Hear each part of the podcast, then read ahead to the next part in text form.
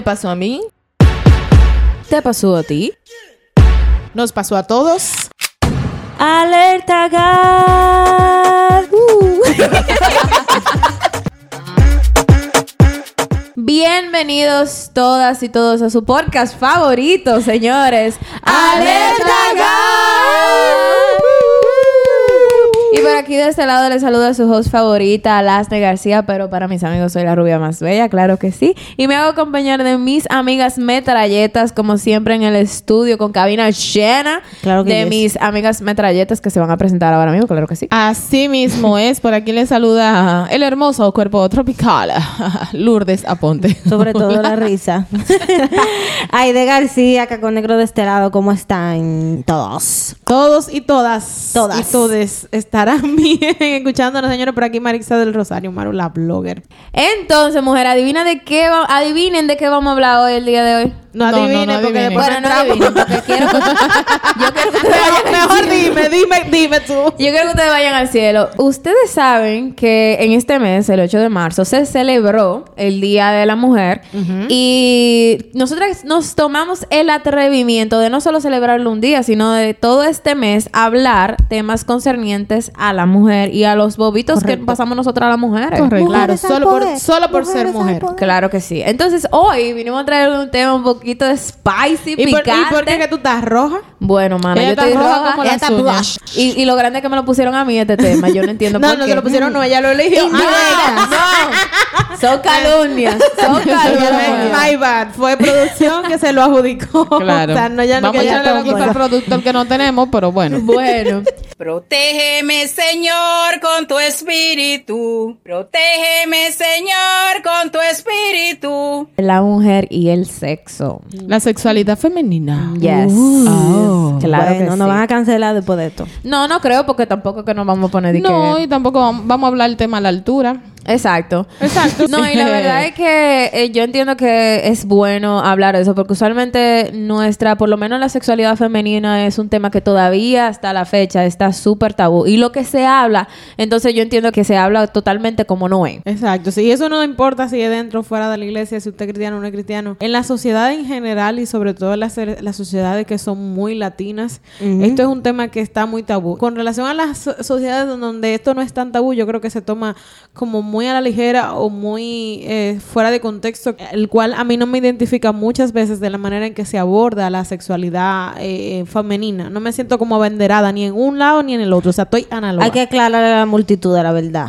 Claro que sí. Claro que sí. Y, no, y realmente ahora estamos viendo eh, movimientos que apoyan la libertad sexual de la mujer, pero honestamente no son movimientos que por lo menos a mí me representan, porque vendernos una libertad sexual, pero lo que es libertinaje. Sí. Entonces yo quiero que hablemos, el primer punto que tenemos aquí es de si disfrutar el sexo es bueno o malo. Pero eso no puede ser malo en ninguna forma. Bueno, Eso fue lo bueno. Sigue. y este silencio. Y ahora, ay Dios. Y es miedo que le tienen a la caray. Déjeme darle un contexto de por qué estoy preguntando esto. Correcto. Porque usualmente nosotras las mujeres se nos ha puesto este estereotipo de que entonces si decimos que disfrutamos del sexo, entonces somos unas fáciles, unas... Pero nadie habla de las tentaciones de las mujeres. Exacto. Y que Así como que uno de hielo. Las mujeres tienen su batalla. Sí, también. porque la, la- se asume que las mujeres son más ecuánimes y también Mentira. rescatadas en eso. Y para mí eso es una falacia. Yo creo que ese...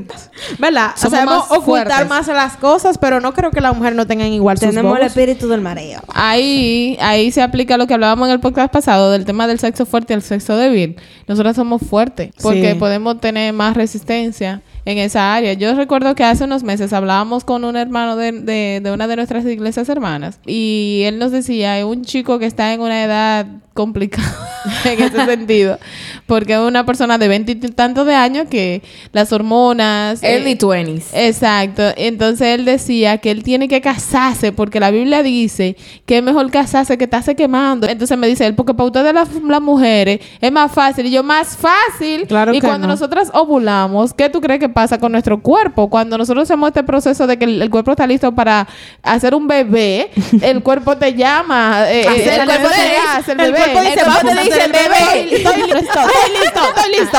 Entonces nosotras las mujeres también tenemos nuestra batalla. Claro. Y no por eso andamos deseando un varón para casarnos porque no se puede quemar. Hay que esperar el tiempo de Dios. Entonces, a ese statement de que el hombre eh, tiene que tener y las mujeres no, mentira. Todos tenemos necesidad. Todos estamos en el mismo barco. Y yo creo también que honestamente se habla poco de la sexualidad femenina es por todos los tabúes que hay en torno a. Porque por ejemplo en nuestra sociedad cristiana y latina, o sea, el sexo femenino es algo de que, ay, hay que tenerlo oculto porque si Ay, no ¿qué? entonces tú eres una Un una. Un- un grillo. saltamonte. Ajá, tú eres Un un, grillo saltamonte.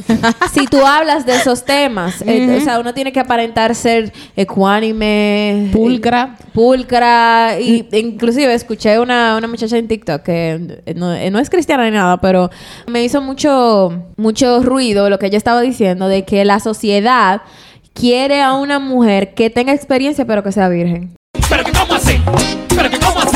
Y co- No, no esas dos cosas no se. Eh, pero no ¿y sé. cómo tú juntas eso en una sola oración? Exactamente, o sea, ¿Cómo va a ser? ¿Por, por, por revelación divina? ajá. No, y que también, por lo menos en este país, la educación sexual, entre comillas, que dan en las escuelas es demasiado deprimente. No es tan fácil como decir que tú te vas a controlar, yo me controlo, todos nos controlamos. Esto y es en un algo... mundo feliz. Y todos somos felices. La realidad es que hay mucha gente metiendo la pata por falta de conocimiento falta de y por falta de información. Ahora me da curiosidad, mujeres. ¿A ustedes cuando No. crecían No. le dieron la charla? Cuidado con tu pregunta. No, espérate, No, ya yo yo estoy no- diciendo que no de la del Yo no voy a exponer a nadie. Ok, Tranquila. gracias, muy A bien. ustedes cuando crecían le dieron la charla de educación sexual así de que mira, esto pasa, esto pasa, esto pasa, esto te va a pasar esto y esto y lo otro, cuidado con esto. O solamente le dijeron di que mira, no te quedes embarazada y ya. Yo recuerdo que en mi caso ya se estaba abriendo un poquito este tema de hablarle a los jóvenes de la sexualidad y yo hice mi, mi bachiller en un técnico y teníamos clases eh, de orientación institucional académica y la orientadora y psicóloga de la escuela sí se encargaba de enseñarnos todas esas cosas de la sexualidad. Señores, pero yo lo dije en otro podcast. Yo como hasta los 22 años pensaba que las personas embarazadas no tenían sexo. Ya está, tienen que saber si Ay, mi madre.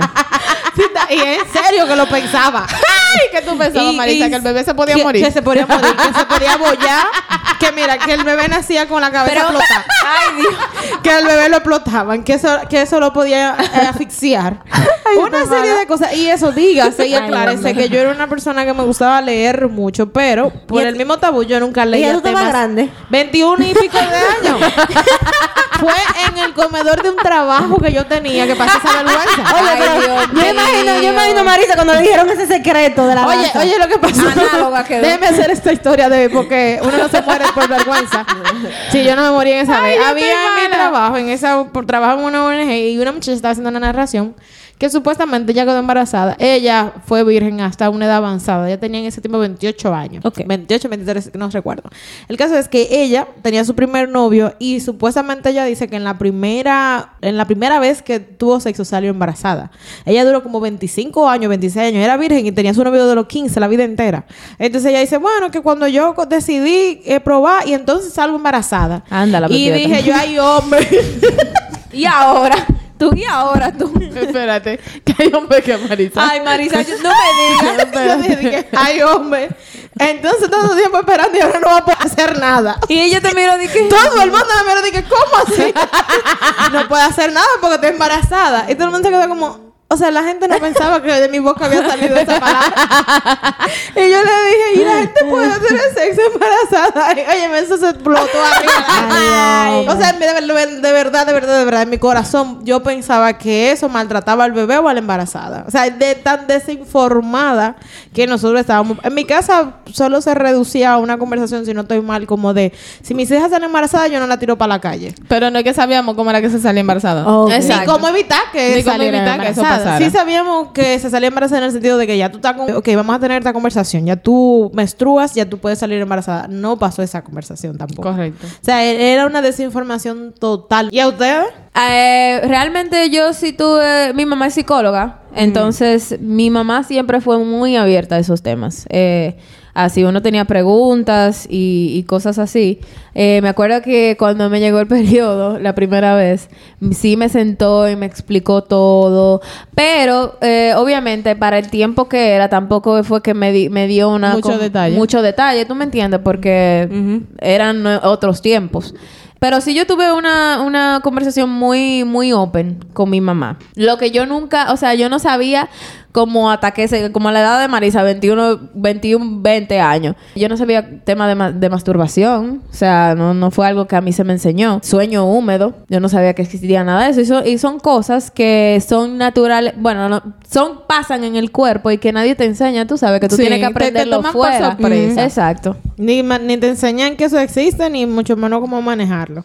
Por lo que hablamos al principio, que en el caso de las hembras, nada más te enseñan a cuidarte a, a no salir embarazada. A no salir pero embarazada. eh, hay muchas personas que hablan de estos temas como de la sexualidad femenina que hacen, como vivimos en sociedades que son machistas, prácticamente te, te crían dejando fuera todo ese malo, porque se asume que por como mujer que tú eres, tú prácticamente no Ah, como sientes que no te interesa, como que O no te como que no interesa. te interesa y eso no, no realmente no es así. Y vamos a ver más adelante en el porque que las mujeres también sienten, padecen y tienen sus batallas. Correctamente. La verdad es que quisimos, nos vamos a poner ahora el sombrero de hermana mayor, por si hay alguna jovencita que está escuchando, ¿verdad? Si no te dieron la charla en tu casa, tú puedas aprenderlo aquí de manera correcta, porque muchas veces lo que uno aprende, muchas veces no, lo que uno aprende en la calle no es. Eh, quiero que empecemos a hablar de todos esos tabú que hay en torno a la sexualidad femenina. Señores, háblenme de la masturbación. ¿Es pecado o no es pecado? Mi hija, pero tú comenzaste fuerte, Hay que hablar directico. Directita. Se ha dado una definición para que usted sepa. Aquí dice nuestro amigo, eh, nuestro amigo Google que la masturbación es la estimulación sexual de los propios genitales para la excitación sexual u otro tipo de placer sexual, generalmente hasta el punto del orgasmo. General. Correctamente. Generalmente. Entonces, Marisa va a tomar ciertas posturas que no necesariamente conllevan a lo que ella piensa en realidad, pero lo vamos a hacer así para que usted pueda, en su propio criterio, Exacto. determinar qué es qué. Ojo, estamos Y no, y seguro le van a decir ahora a la diaconisa que responda a preguntas. Pero claro que sí, claro que sí. que sobarlo. Entonces, chicas, eh, ahora vamos a abrir debate. ¿La masturbación es pecado o no es pecado? No. Sí. Pero ven acá. Correctamente. Claro que sí. Claro que puede ser que no. Dale tú Bueno, primero, Marisa. Y vuelvo y, y como caigo en el punto que dice Lasne, estoy tomando postura. No dígase que, ah, no, que Marisa dijo. Estoy tomando postura porque sé que muchas personas Para lo representar a mucha gente que a no piensa igual. muchísima gente, por decir que la mayoría. Correcto. Eh, piensa así, porque incluso he escuchado personas cristianas con esta postura. Lastimosamente, nunca he tenido la oportunidad de primera mano de ver una mujer hablando de eso de masturbación eh, cristiana. Siempre son los hombres que tienen como ese debate. O sea, desde ahí el primer tabú, desde que entienden que esto es un problema que atañe solamente a los varones. Que las mujeres no El se primer masturban. punto es que las mujeres sí tienen el sí tenemos el mismo problema porque estamos en la carne, tenemos ojo, oído y además tenemos una parte física que usted podrá decir con mayor elocuencia que yo que es médico o estudiante de medicina, Claro. que hay una parte de nosotros que cuando estamos menstruando, que la ovulación, etcétera, etcétera, que también nos incide en que podamos caer en esto de la masturbación. ¿Cuál es el problema?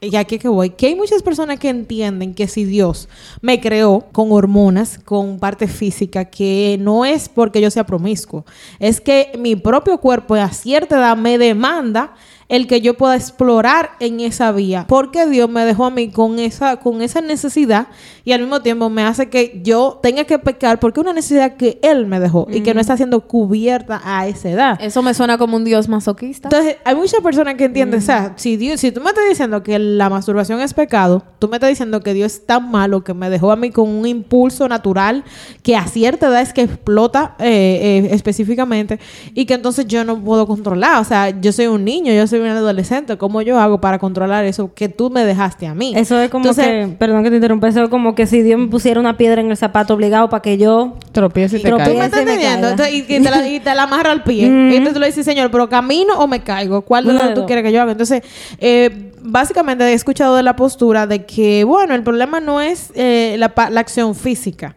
El problema es cuando tú le añades bacon al al sándwich, que es la pornografía o el otro recurso que tú puedas utilizar, la imaginación, la mente, etcétera, etcétera, etcétera, para tener una estimulación y poder lograr esta parte física de la excitación y la y, y ya últimamente de como el orgasmo. O sea que hay personas que entienden que si tú te masturbas sin tener que usar recursos, no es pecado. Y hay otras personas que entienden que como eso es algo que Dios te dejó ahí con ciertas funciones, desestresarte, whatever, whatever, no debe ser pecado. Entonces ahí como que es una postura eh, difícil, ¿verdad? Pero es- está ahí y es real. Bueno, Claro que sí. Bueno, esa postura es una postura muy cómoda porque nosotros pudiéramos decir lo mismo de Satanás y Dios. Si Dios sabía que Satanás era malo y que nos iba a complicar la vida, ¿por qué no lo mató cuando se rebeló? ¿Verdad? Ahí. Entonces, a- todo tiene una razón de ser. Dios no nos va a quitar el deseo sexual porque el sexo lo hizo Él. Igual que como el sexo es una necesidad fisiológica, como cuando te da hambre, pero cuando tú te da hambre, escuche esto, pueblo que me escucha. Atención. Ajá, Anoten. Cuando a usted le da hambre, que su cuerpecito, su estómago le dice, frente de un lugar, le pasa por el lado un zafacón, ¿usted se mete a comérsela? Claro No. que no, a menos que tenga Ah, problemas. Usted se puede ok. controlar. Y cuando... Gracias, muy bien. Entonces, cuando tú tienes necesidad de ir al baño, hacer el número uno, el número dos, y usted no está cerca de un baño, ¿usted se hace en los pantalones? No. Ya él hace- no está pensando. No, no, no, no. ¿Qué no, no, no. hace? Aprieta Espero. sus esfíngeres y espera a estar en las condiciones correctas para poder cumplir Hacer- esa necesidad fisiológica de comida. Cuando usted tiene sueño y va manejando, ¿usted se duerme? A veces puede ser, pero, no. Pero hace todo lo posible por no dormirse, porque Claro, sabe pone que su música y de vida todo. depende Y de que corre usted no se peligro. duerma, su vida corre peligro. Entonces, todas las necesidades fisiológicas que hay en nuestro cuerpo, inmediatamente el cuerpo nos demanda. Nosotros no salimos corriendo a, a suplirlas. Le decimos al cuerpo, te aguantas hasta que esté en las condiciones para hacer esto. Entonces, el sexo es igual. Dios nos dejó una condición sexual que es natural, que no es malo, no es pecado. Lo que pasa es que la dejó establecida para un tiempo de nuestra vida donde nosotros vamos a estar seguros, porque el, el tema de las relaciones sexuales, tú estás abriendo tu cuerpo muchas cosas. Entonces, la masturbación es pecado porque la masturbación demanda que nosotros empleemos en nuestra mente recursos que nos hacen pecar contra Dios. Para masturbarse, tú tienes que pensar en algo que te excite, porque Pero, la eh, sexualidad... Ajá, ajá, ¿y cómo se convierte en pecado que yo piense en un X que no es una gente que yo conozco? Y Porque- que es soltero también, por porque ejemplo. hay- Porque esa conversación Exacto. la tuvimos ahorita. O sea, ¿cómo hago? Si yo no estoy fantaseando con Juan que está casado, sino con Pedro que es libre, ¿por Ok. qué es pecado? Ok, te voy, te voy a leer, tú me vas a decir si es pecado. Yo te voy a leer este versículo bíblico que está en Filipenses 4, versículo 8. Dice, por lo demás, hermanos, todo lo que es verdadero, todo lo que es honesto, todo lo que es justo, todo lo que es puro, todo lo amable, todo lo que es de buen nombre, en esto es que tú tienes que pensar. Entonces, cuando tú te haces imaginación con una persona que no es tú, ni siquiera es tu novio, ni mucho menos, porque tú estás empleando recursos externos. Y si yo no pienso en alguien que está atado y que no le hago daño a eso, ahí es que viene No, el porque el punto, daño tú no se lo estás haciendo a un no. tercero, tú te lo estás haciendo a ti mismo. Entonces, nosotros, ¿Por qué? ¿cuál es la- porque tú estás contaminando, nosotros pecamos de palabra, de pensamiento, de obra, de inclusive hasta de, de dejar de hacer el bien. Cuando dejamos de hacer el bien estamos pecando. Cuando pensamos en cosas contrarias a las que acabamos de leer, cosas que no son puras, que no son dignas de alabanza, que no son de buen nombre, de las cuales no hay virtudes que exaltar, entonces, si todo eso está contaminando mi pensamiento, yo estoy pecando contra Dios. Lourdes, pero si tú acabas de decir que el sexo lo creó Dios, bueno, acabamos de decir que el sexo lo creó Dios, ¿por qué yo tengo que pensar que el sexo es una contaminación? Es que yo no te estoy diciendo que es el sexo la contaminación. Todos los recursos que tú estás empleando para llegar a la excitación son una contaminación. Sencillo, voy a usar ahora la autoridad y el poder. Así fue que Dios lo diseñó. Pregúntele a él. Dios dijo... Dios dijo que el sexo es para el matrimonio, Sí, para un ¿dónde hombre dijo y una Dios eso? mujer Porque que yo en su sepa- palabra. No es que yo quiera salir a dar vuelta. Habla claro, Marisa. Simplemente que son... No, porque nosotros tuvimos esta No, buena, conversación buena, antes, está buena. antes de grabar. Está bueno el debate. Nosotros teníamos esta conversación de la iglesia y ya nosotros que somos maduras podríamos tener esta confusión. Pero ¿y entonces, ¿qué pasa? Porque cuando uno está, uno como mujer, está en, en, eso, en esas Ovulando. temporadas de ovulación y que uno está un poquito, tú Esos sabes, días de- le llega a uno esos rafagazos bien candentes. Entonces, eso es pecado. patria. En portugués se dice faja. Mira, nosotros no somos culpables de que nos lleguen pensamientos intrusivos. nosotros somos responsables de si lo anidamos y le damos, Cabida. lo alimentamos y le damos cabida. Porque otra vez, tengo sueño y estoy manejando, ¿me duermo? No. te va a matar. Entonces, cuando esos pensamientos lleguen, porque el cuerpo es inteligente, las hormonas comienzan a demandarte y el cerebro comienza a reaccionar y tú comienzas a producir como esos pensamientos que te van a llevar a satisfacer esa video. necesidad, Sí. como una cosa en cadena. Entonces, inmediatamente, lo que uno, cuando nosotros tenemos la palabra, tenemos a Dios y no queremos ofender y pecar contra Dios, buscamos oficio de una, vez. Una vez. Para que sepa. Hay que buscar oficio. Si usted en ese momento no puede ponerse a orar o lo que sea, lo mejor es que lo haga. Eh, Pero no lo vamos a ir tan religioso, porque la carne y el espíritu no tienen. no- pero haga otra cosa, qué sé yo, párese y, y póngase a Distráigase. cocinar algo, distráigase, póngase a pintarse las uñas, coja una mascarilla en ese momento y hágase un facial, qué sé yo, busque oficio, pero no se quede anidando esos pensamientos, porque esos pensamientos después le van a demandar y usted va a tener que buscar la forma de satisfacerlo. Claro que sí. Sí, y colaborando mucho con lo que decía Lourdes, eh, el ejemplo que ella estaba poniendo de si tú tienes hambre, tú no tienes un lugar acondicionado para comer en ese mismo en ese mismo momento tú te aguantas.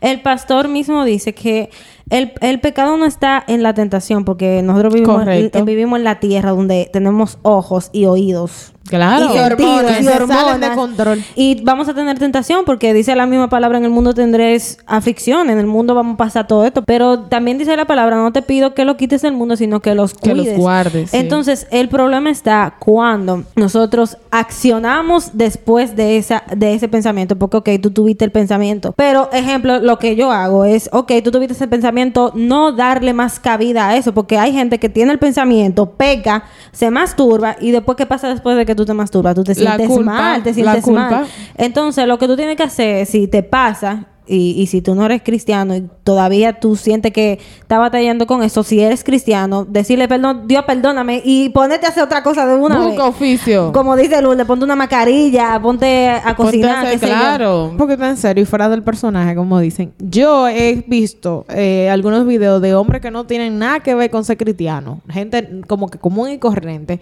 que hablan de esa sensación de, nosotros lo llamamos que nos sentimos mal, ¿verdad? Por el pecado. Pero Sí. esa ellos sienten es lo mismo, pero no, no le ponen la etiqueta de Dios, de que se siente este vacío después de, porque al final tú no estás diseñado para, para estar en soledad. Y en la soledad en ningún nivel que tiene que ver ni siquiera en, en Wow, Marisa, sexual ni nada de eso. Entonces también hay algo importante y es que la masturbación o el darle rienda suelta a la sexualidad desenfre- desenfrenada puede causar trastornos en ti. Personas que desarrollan un, no un síndrome, sino un vicio. Adicción. Una adicción es la palabra que está buscando Fina en mi mente. Una adicción a la masturbación que viene mezclada con una adicción a la pornografía. Pero Mm, eh, correctamente. es, lo, es por, lo- el- por lo que la necesidad de usar el recurso. En, el recurso, eso viene auxiliado de algo. Yo he escuchado testimonios de personas con adicción a la masturbación a un punto tal que la gente no sale de su casa. Sí. Y, es y le pasa, como Jesús le dijo a la samaritana, eh, si tú vuelves a tomar de esa agua, vas a tener sed otra vez. Pero si tomas del agua que yo te voy a dar, no ser siempre. Y oye esto que es tan interesante desde el punto médico, cuando una persona ¿verdad? termina de masturbarse, que llega al orgasmo, se produce un bajón con todo. De, de, todas, de todas esas hormonas que te decían, alo, alo, alo, alo, Ajá. alo, alo. Entonces tú, se- tú te sientes mal, o sea, te, te entra como ese, esa mini depresión y esa culpa, ay, de por qué hice esto. Pero al contrario, cuando Yo- tú sí. estás en pareja, y usualmente pasa en los matrimonios, usualmente no, pasa en los matrimonios, cuando terminan las relaciones sexuales, el cuerpo libera unas endorfinas. que De son felicidad. De felicidad. ¡Ay, qué lindo! que Es, es como si tu propio cuerpo siguiera el orden de Correcto, Dios. claro. O sea, tú cuando estás solo y cuando te masturbas, el fin te va a dejar vacío, te va a dejar triste, te va a dejar lleno de culpa. Pero cuando tú lo haces dentro del orden de Dios, en el matrimonio, entonces tu cuerpo mismo te, te, te da rewards. ¿Cómo es? Te O sea, premia, te te premia, ajá, te te premia. premia por seguir el orden de Dios. Exacto. Wow, qué chulo. Mira, no he estado casada. So- Suena Yo interesante. tampoco. Suena interesante. Suena yo- interesante. Yo tampoco, yo lo sé porque estudio medicina. Gracias. bien.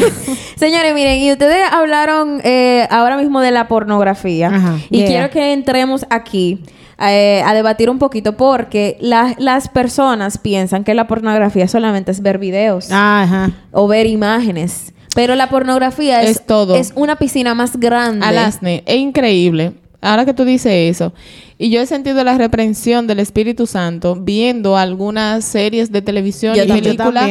Yo y he tenido que apagar la televisión. Yo, muy inocente, estoy viendo que se yo una película y de repente viene una escena romántica. Pasa un reperpero. Eh, no, espérate, no tiene ni siquiera que llegar al reperpero. A veces hasta La la, forma como se dan el beso es una forma tan guau que yo, yo estoy como normal mirando. y de repente yo siento la represión del Espíritu Santo como eso es pornografía. Yo, ay, y lo apago. Y yo he cambiado de canal eh, en algunos casos. Pero yo te voy a decir, yo te voy a decir Quiero terminar de mi serie.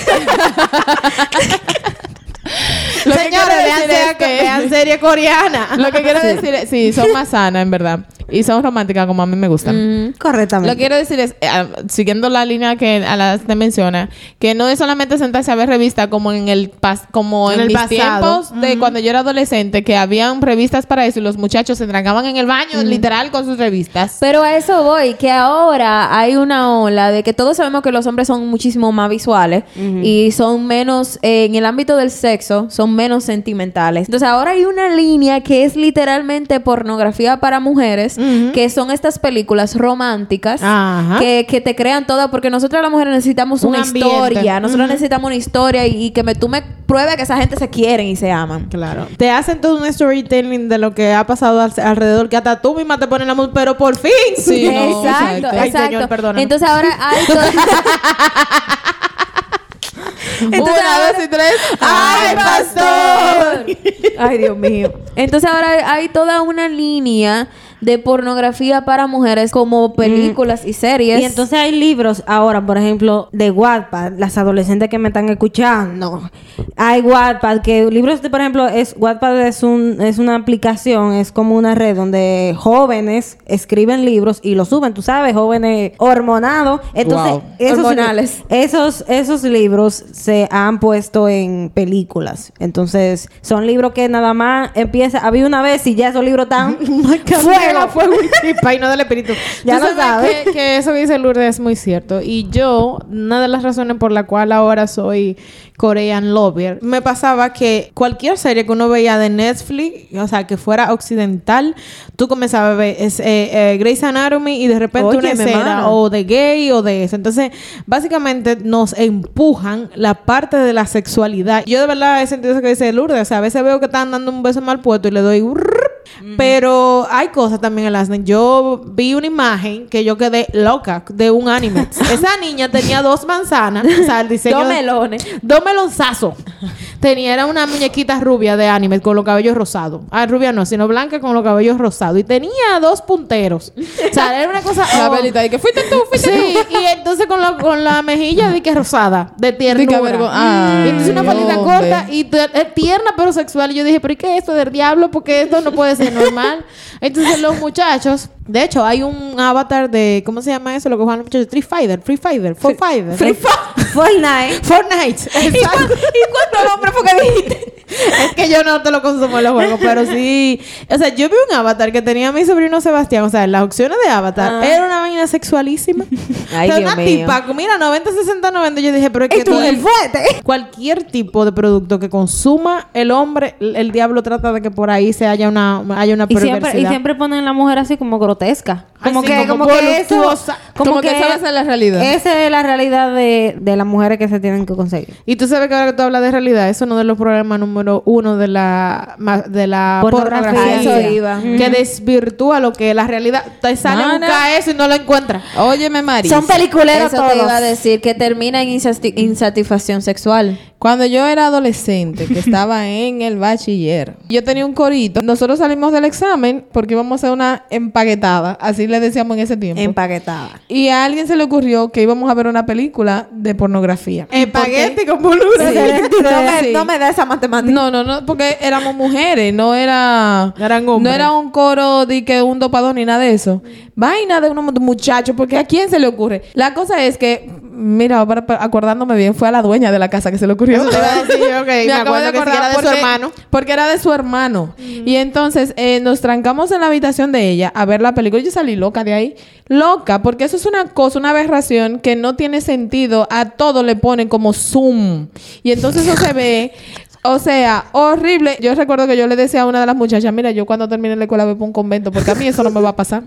Es que eso, eso no es normal. Sí. Es que no, y yo, Te pero traumaste. obviamente yo no sabía que eso no era la Que realidad. Yo no sabía que eso era ficción, pero yo, y yo estaba convencida de que eso era así. Pero de verdad, con los años, obviamente, ya después uno se informa bien y tú ves Entiende que no. Que no es así, pero a esa edad no desinforman mucho todo este bombardeo de sexualidad que no es real. Entonces, mm, primero estamos pecando contra Dios, estamos pecando contra nuestro propio cuerpo, contra nuestra integridad, nos estamos mal informando y estamos creando una realidad que no es.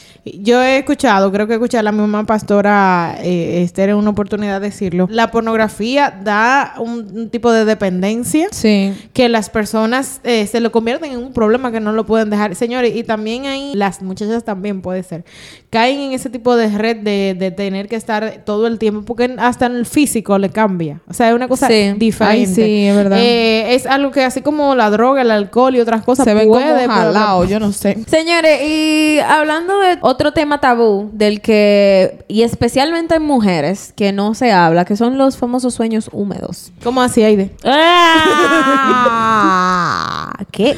Yo estaba pensando cuando eh, ibas a tocar ese punto. Bueno, lo tocaste. Sabemos que Dios es el que da los sueños y tiene el control de nuestros sueños. Y los sueños húmedos son sueños. ¿Cómo Valga es? la He redundancia. tenido sueños que no tienen que ver con la sexualidad, que no pueden venir de Dios, de miedo, de susto, de parálisis del sueño. Eso no ¿Y cómo, ¿Y cómo yo evito eso? Porque yo no tengo control de mis sueños. Bueno, de, hay una parte que yo creo que sí incide, que es cuando de lo que tú te nutres. Ojo, estoy tomando la, pos- la posición del público. Parafraseando. ¿Cómo yo evito eso? Porque eso viene por, por una conducta que yo tengo ya sexual, que abre puertas. Yo eh, creo que primero habría que explicar qué, qué son los sueños húmedos. Eh, los sueños húmedos, en términos simples, es cuando se eyacula o se secreta líquidos vaginales cuando se duerme, producto de sueños, de roces con las sábanas, ropa interior, etcétera. etc. Eh, yo quiero decir como mi punto de vista de que debemos tener en cuenta que los sueños, aparte de que sí sabemos que son revelaciones de Dios, pero Contiene ojo, mucho psicológico. Ojo, los sueños también son productos de nuestra realidad diaria. O sea que todo tu, tu cerebro lo que tu cerebro es como una cámara de vigilancia, que todo lo que tú haces lo va grabando.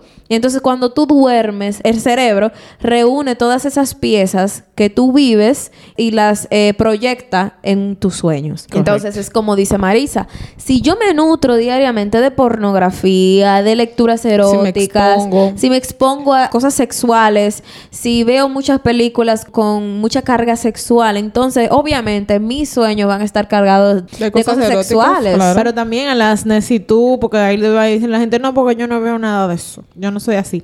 Hay conversaciones que se tienen que también te pueden inducir a tener ese tipo de, reacciones físicas, porque el sueño húme- húmedo ya es una reacción física involuntaria de tu cuerpo. Ahí no hay un control, sino que se evidencia de lo que tú estás lleno. Las conversaciones que usted tiene también pueden desencadenar, eh, o la fantasía, o el fantaseo, o, irse a dormir pensando cosas extrañas, pudieran desencadenar tener ese tipo de reacción. Sí, y es como, di- como dice Alasne, los sueños también son como un espejismo de nuestra vida diaria. Y yo estoy 100% segura, bueno, desde mi punto, que, y cualquier cosa ustedes me desmienten o me dicen, que también todos, eh, todo ese tema de, de los sueños húmedos es raíz de también de puertas abiertas. y Claro de- que sí, Y de conductas sexuales arraigadas, porque esto por experiencia también, que inmediatamente tú empiezas a cerrar puertas y te das cuenta de dónde viene todo eso, de las raíces, de dónde viene todo eso, pues automáticamente eso o paulatinamente eso desaparece. Renuncia a ellas, pídale perdón al Señor y camine en rectitud e integridad delante de Dios. Estamos hablando al pueblo cristiano, ¿verdad? Sí.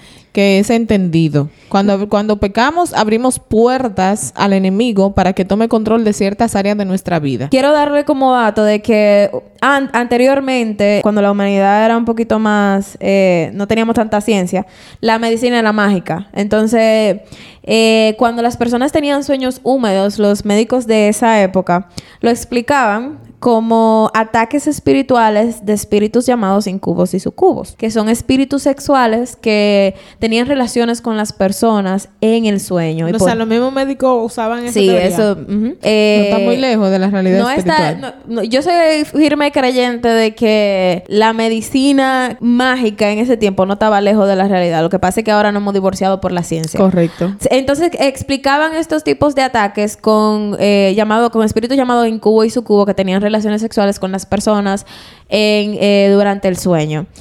Señores, no queremos meternos mucho en temas espirituales, pero eso es 100% real. O sea, es como dice Lourdes, uno tiene que cerrar puertas sexuales a los espíritus inmundos para que no nos vengan a atacar en el sueño. Porque, señores, yo se lo puedo decir a ojos cerrados que la mayoría de personas que tienen esos sueños tan vívidos sexuales en la noche son personas que son, que tienen, o sea, muchas sexual, puertas sí. sexuales abiertas. O sea, son personas que ven mucha pornografía, son personas que son muy eh, Activa sexualmente. activas sexualmente. Y ojo, que tener sexo no es malo, No. pero tener sexo de- fuera del orden de Dios abre todas esas puertas. Correctamente. Eso es así. Incluso yo he visto videos, y creo que se lo mandé un- en una ocasión, le comentaba a ustedes, dos chicos que no son cristianos, que estaban hablando de estos dos eh, hermanos, y cubo y sucubo. No sé cómo ellos llegaron a esa conclusión, pero sí, ahí se mezcla un poco, de, las personas que leen sobre ocultismo y etcétera, etcétera, etcétera, que les gusta lo sobrenatural, pero ciertamente hay intención eh, demoníaca. No hab- hablar muy amplio de eso, pero sí hay una parte de, si usted todavía es adolescente, si es soltera o soltero, eh, puede sobre todo eh, darle ese tipo de ataques, porque de alguna manera usted, como dice por ahí, de algún lado vamos a coger y alguna batalla vamos a tener, pero por experiencia propia diré que eso es algo como que el Señor lo aplaca. Ha pasado, porque las tentaciones vienen ahí, pero el, de- el deseo de no fallarle a Dios y el, y amor mayor- por Dios. y sobre todo en mi caso, el miedo El a lo que pudiera pasar después que, que pasara cual- cualquier cosa, pues para mí es mayor. Porque Así yo, yo no tengo más miedo acá de carriarme que de estar viva. Mi miedo a descarriarme, porque puede ser que uno caiga y le guste, no me ha permitido a mí eh, Muy bien. caer ahí. Excelente. Señores, vamos a hablar de otro tema que ahora mismo está picante, picante, picante, spicy, y que mucha gente sucumbe a estas prácticas que son enviar nudes o enviar fotos de desnudas. No te lo consumo. me da miedo. Vamos, vamos a abrir debate otra vez. ¿Es pecado o no es pecado? Porque la Biblia no habla de eso. No, pero seguimos en lo mismo. Es pornografía. Sí, eso es verdad, porque esa es la intención con la cual se mandan los nudes, o dígase, nudes, o sea, enviar foto desnuda para que usted esté en contexto español.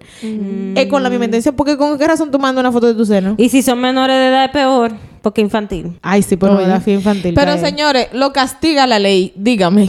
La ley lo castiga eso, eh, la pornografía infantil. Claro, porque tiene que hay que cuidar la, la integridad del lo- niño. no, y lo que se sube a las redes, a las redes sociales, y aunque tú creas que tú no lo estás subiendo a las redes sociales, tú le estás dando el poder a una persona casi completo de tu cuerpo, como diríamos, para él hacerlo, para, para él o ella hacer lo que él quiera que- Es que, es desde que sale de tu celular ya tú perdiste el aunque control no, de salga la, aunque no salga la cabeza tuya, eh, se, se va a saber que eres tú. Con que diga que era tuya ya. Tú tienes para que tu imagen sea manchada y para que tú te entres en un ciclo de ansiedad que no creo que ni siquiera una persona adulta está en la capacidad de manejar cuando tu sexualidad se ve violentada de esa manera.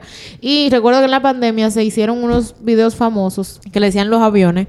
Hicieron eh, versiones de Cristo Rey, de El Carrizo, de varias cosas, de personas que hacían videos de niñas, que así mismo mandaban fotos. Ay, Dios mío. Y No hicieron videos de eso. Incluso los padres tuvieron que ir en masiva a la fiscalía a denunciar eso.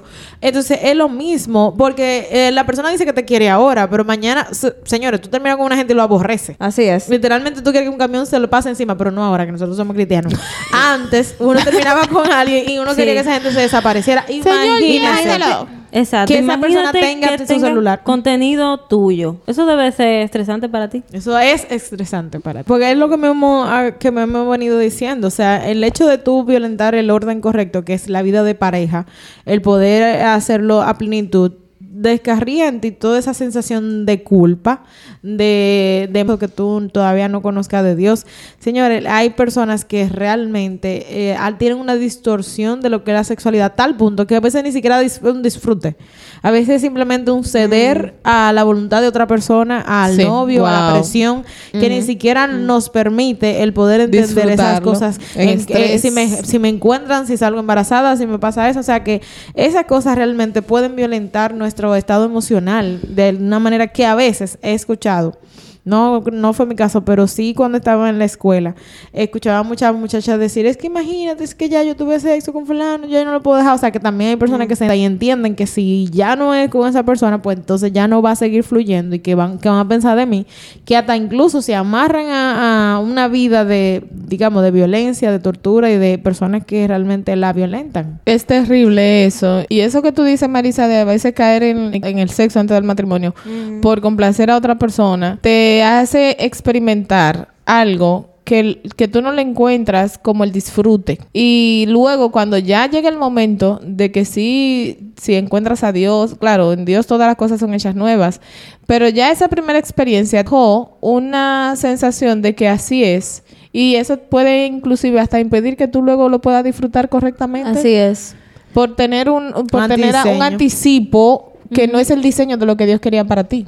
Así es. Y, y como estamos hablando especialmente al el sexo en, en mujeres, yo creo que muchas veces también nosotras sucumbimos a todo esto para uno sentirse en compañía, para sentirse que uno puede ser, que, que uno Para tiene que no intimidad, para que no te dejen, para sentirse amada. Y ese subido, uno se, a veces se vuelve adicto. Al momento en que se acaba, entonces viene el bajón y te- tú te sientes con el mismo vacío. Y eventualmente tú te vuelves, hasta químicamente, tu cerebro se vuelve adicto a ese subidón momentáneo y tú lo vas a seguir buscando, lo vas a seguir buscando, lo vas a seguir buscando. Yo he escuchado muchas personas, muchas amigas que me dicen, loca, es que, en verdad, eh, o sea, no me gusta el tipo yo me siento mal después de, pero yo sigo, o sea, mi cuerpo sigue buscando esa, esa relación y, y ese, y ese momento de intimidad porque tú eventualmente te vuelves adicto a ese subidón que te da la relación La sexual. adrenalina. La adrenalina, todo lo que te sube, entonces no, no te puedes alejar y yo creo que eso al- eventualmente te deja más vacío de lo que Así. empezaste. Sí, y yo conozco un, un- no, bueno, no sé si un testimonio o una persona que pues ella tenía una relación, pero eh, en la relación ella nunca eh, ac- accedió a tener relaciones sexuales con el chico, pero obviamente hacían otras cosas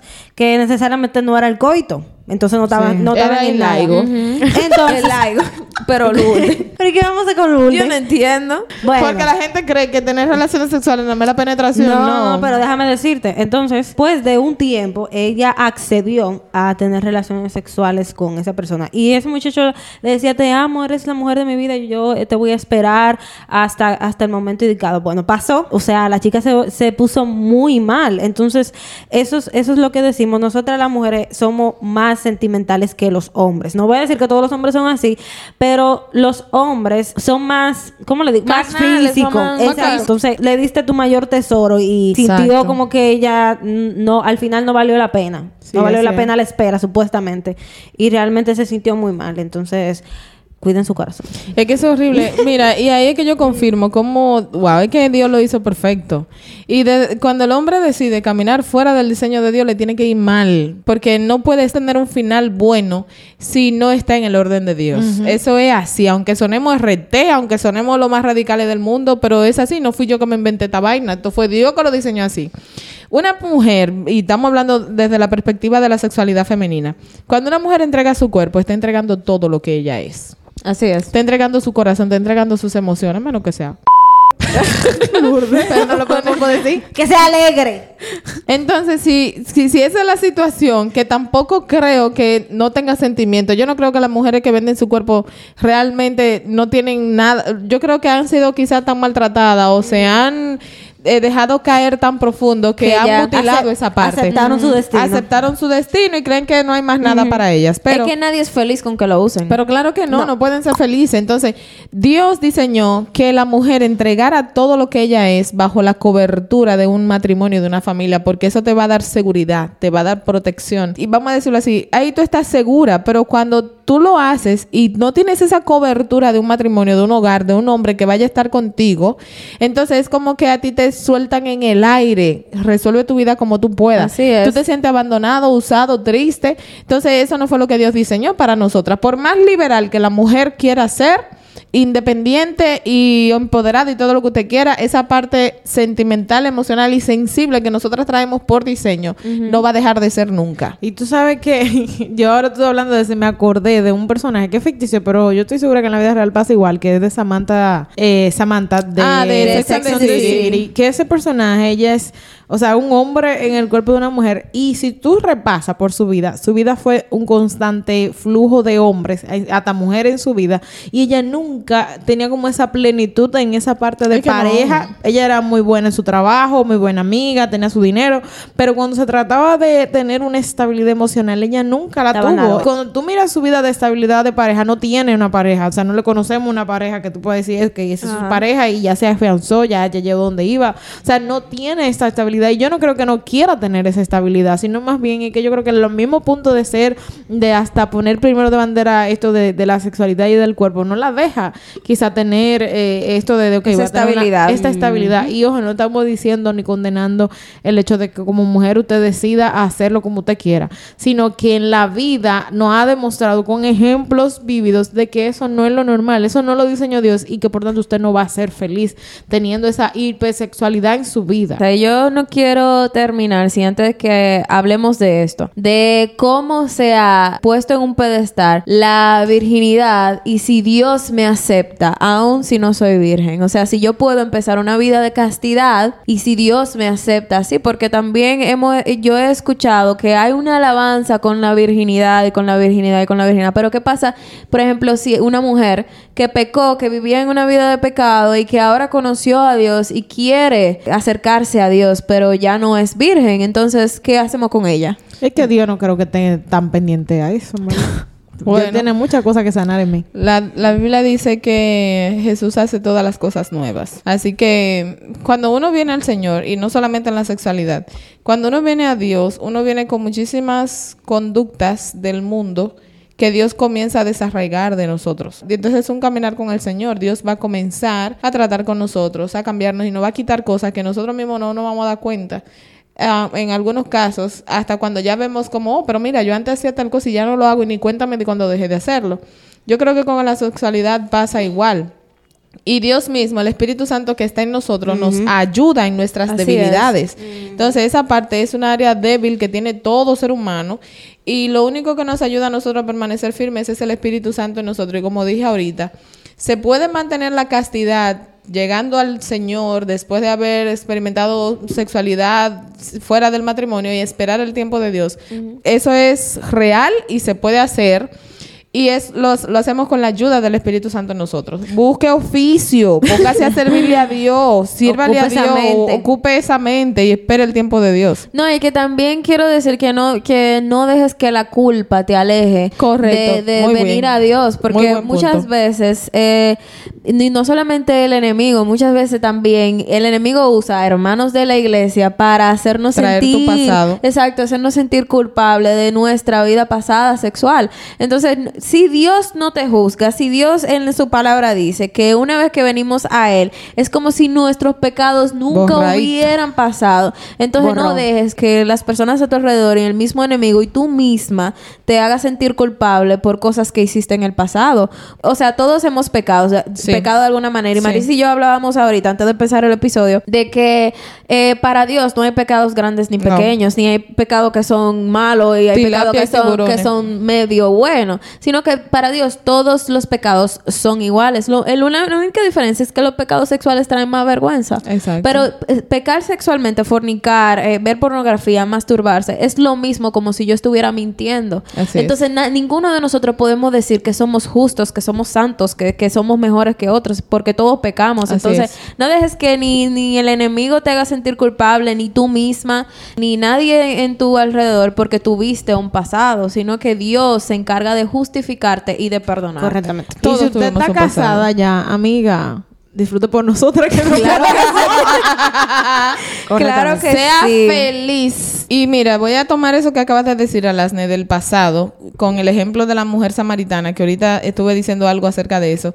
Dice la Biblia que cuando ella le ofreció agua a Jesús, o Jesús le dijo, dame de beber, ella le dijo, ¿y con qué tú vas a sacar el agua? Y él le dijo, yo te quiero dar de un agua. Y él, ella le dice, "¿Y- y no tienes para sacarla. En fin, que entre la conversación, ella le declara al Señor que no tenía marido. Y Jesús le dice, pero sí es verdad, en eso tú tienes razón, porque tú has tenido cinco y el que ahora tú tienes no es tuyo. Son, eh, o sea, ella, ella, ella iba por seis ya. Y eso no fue un impedimento para Dios mostrarle su plan de salvación en ese momento. Y ni siquiera se lo dijo juzgando. Es como No. que, mira, yo sé, Correcto. yo sé tu historial, pero aún así no me importa. Y mira la, mira la prueba de que, de que ella no se sintió acusada. Que ella cuando fue a, a contar lo que le pasó, dijo, he encontrado a un hombre que me ha declarado todo lo que yo he hecho. O sea, ella misma dijo, ella misma dijo, él sabe todo lo que yo he hecho. Dijo mi atrás". verdad. Y di- me dijo mi verdad, pero no dijo, mire, me encontré uno allá que me rellenó como un patelito. Exacto. Y que me acusó. y- no, no, no, lo mostró como un salvador. Ese señor tiene que ser Mesías porque es que nadie más puede hacer lo que él hizo. Entonces Dios no nos rechaza porque nosotros hayamos pecado una, dos, tres. Olvídese de eso. Venga, venga a Dios como usted está, porque eso es lo que Satanás quiere hacer con nosotros, hacernos pecar y luego acusarnos para que sentamos vergüenza y pensemos que Dios no nos va a recibir como estamos. Y es mentira. Dios quiere recibirte tal y como Amén. estás. Para Él entonces poder hacer una obra milagrosa en ti, porque tú solo no vas a poder dejar esa condición en la que es. estás. Por más que tú quieras, tú no vas a poder salir solo de ahí si no aceptas la ayuda del Señor. Amén. Así es, y ahora mismo me, me llega a la mente de que tampoco podemos dejar de que, por ejemplo, de renunciar a la idea de tener una relación cristiana, un matrimonio cristiano dentro de los de- del orden de Dios y pensar, ay, no, ese hombre no me va a aceptar o ese hombre me va a juzgar. Wow, sí. O sea, no, el hombre que, que te va a amar, el hombre que Dios te va a mandar, le va a dar repito, créeme que sí, porque que si Dios se encarga de perdonar nuestros pecados, Él no te va a mandar un hombre que te humille ni que te juzgue por Ni tu legalista. pasado, ni legalista, sino que Él te va a mandar un hombre que dentro de su amor entienda que tú tienes un pasado Correcto. y que te ame así tal y cual eres. Tú puedes tener 10 mujeres samaritanas adentro. No, bueno, es que él te va a perdonar como tú lo perdonas a él. Correcto. Porque es lo mismo. O sea, en esto aquí tenemos que, que tener mucho, y creo que debe ser como el aprendizaje final, de que como mujeres no nos demos tanto latigazo por eso. O sea, si el Exacto. pasado está, tú ya. tienes pasado, yo tengo pasado, eso ya pasó. Pasó. Que ahora vamos de cosas que Dios dice de mí. Sí, amén. Amén. Amén. La verdad es que en verdad yo pensé que este tema iba a ser un poquito más incómodo, pero realmente me gustó el approach bien, que llevamos bien. tuvimos y me sentí como en una charla de chicas donde Good. abrimos nuestros corazones y todo eso. Ahora yo quiero que oremos, Maritza, que, que tú ores por todas esas niñas, adolescentes que están pasando por su etapa, tú sabes, bien Fogosa. spicy, fogosa, pero también por las mujeres adultas y jóvenes adultas, solteras, que están esperando en Dios y que, y que quieren que Dios tome control del área sexual en sus vidas. Amén. Para que Él sea controlando y a vivir eh, en, la soltería casta. una vida casta como Él quiere que nosotros vivamos. Amén. Santo eres Dios. Gracias, Señor, porque tú no nos juzgas, porque tú nos recibes con los brazos abiertos, porque tú entiendes, Señor Jesús, que nuestra humanidad te falla. Padre, en este momento yo oro para que primero seas tú poniendo en nosotras, Padre de la gloria, el querer, el hacer, el estar dis- dispuesto, Señor, porque el fallarte también a veces es una decisión. Te pido, Señor, por cada adolescente que esté escuchando este podcast, pasando por momentos de dificultades en su sexualidad, para que seas tú dándole la fortaleza, Señor, la palabra a través de personas que puedan poner en ello el sentir del esperar, del guardarse y de entender las cosas que tú has dicho de ellas, Señor. Que puedan tener, Señor, en su tiempo, Padre, disfrutar de esto que tú has creado para nuestro deleite, Señor, y que lo podamos hacer sin fallarte, que lo podamos hacer de la manera que tú te places, Señor, que es en pareja, poder esperar el matrimonio, Señor, sin pasar por todas estas cosas que solamente solamente traen tristeza a nuestras vidas. Si hay alguien que tiene alguna batalla, Señor Jesús, de adicción a la pornografía, a la masturbación, Señor Jesús, a la hipersexualidad, seas tú, Señor Jesús, tomando el control de esta situación, Padre, poniendo esa mente alineada a tu propósito, Señor, a los propósitos que tú has determinado, Dios, para que sean personas puras y que puedan hacer, como dice en tu palabra, pensar en todo lo bueno, en todo lo digno, en todo lo puro que tú has puesto en nosotros, Señor. Permítenos, Señor, Padre de la Gloria, poder llevar estos temas a personas que lo necesiten, la palabra que sea oportuna, Señor Jesús, y que los corazones puedan aceptarla, así como tú la has puesto con nosotros, con la intención, Señor, de sanar, de perdonar, de también, Señor, tener claridad sobre las cosas que tú quieres que nosotros podamos hacer en nuestras vidas, Dios, y que podamos llevarlo con la dignidad, Señor, que sabemos que es posible cuando caminamos de la mano contigo, Señor. Todo esto te lo pedimos en el nombre poderoso de Jesús. Amén. Amén. Y si llegaste hasta aquí, queremos darte muchísimas gracias por escucharnos. Esperamos que te haya bendecido, que hayas aprendido algo, que te hayas reído un poquito. Y no se te olvide que este podcast está patrocinado por Ministerio Casa Llena de Gloria. Y le, le mandamos un abrazo y un beso a nuestros pastores, Ronnie y Esther García, que nos apoyan desde la casa. Nuestra casa también tiene eh, redes sociales. Están en Facebook como Ministerio Casa Llena de Gloria, en Instagram como Casa Llena de Gloria y hacemos lives eh, de nuestros servicios los jueves a las 7 de la noche y los domingos a las 9 de la mañana. No se olvide que nosotros tenemos redes sociales. Yo estoy en Instagram como Alasne Rubí G. Yeah, yo estoy en Instagram también como Lourdes Aponte 11. de García punto rayista abajo. Búscame como Marixa del Rosario. y también nuestro podcast tiene redes sociales. Estamos en Instagram como Alerta Gar Podcast y en TikTok también, pero TikTok lo tenemos un poquito abandonado, así que no nos busque por ahí todavía. pero denos follow en Alerta Gar en, en Instagram, señores. Ahí hacemos, subimos muchísimas cosas, muchísimos memes. Denos amor por ahí, manden un mensajito de hey, escuché el programa y me gustó muchísimo. Y nada, muchísimas gracias again por escucharnos. Y no se te olvida que esto fue Alerta pagar!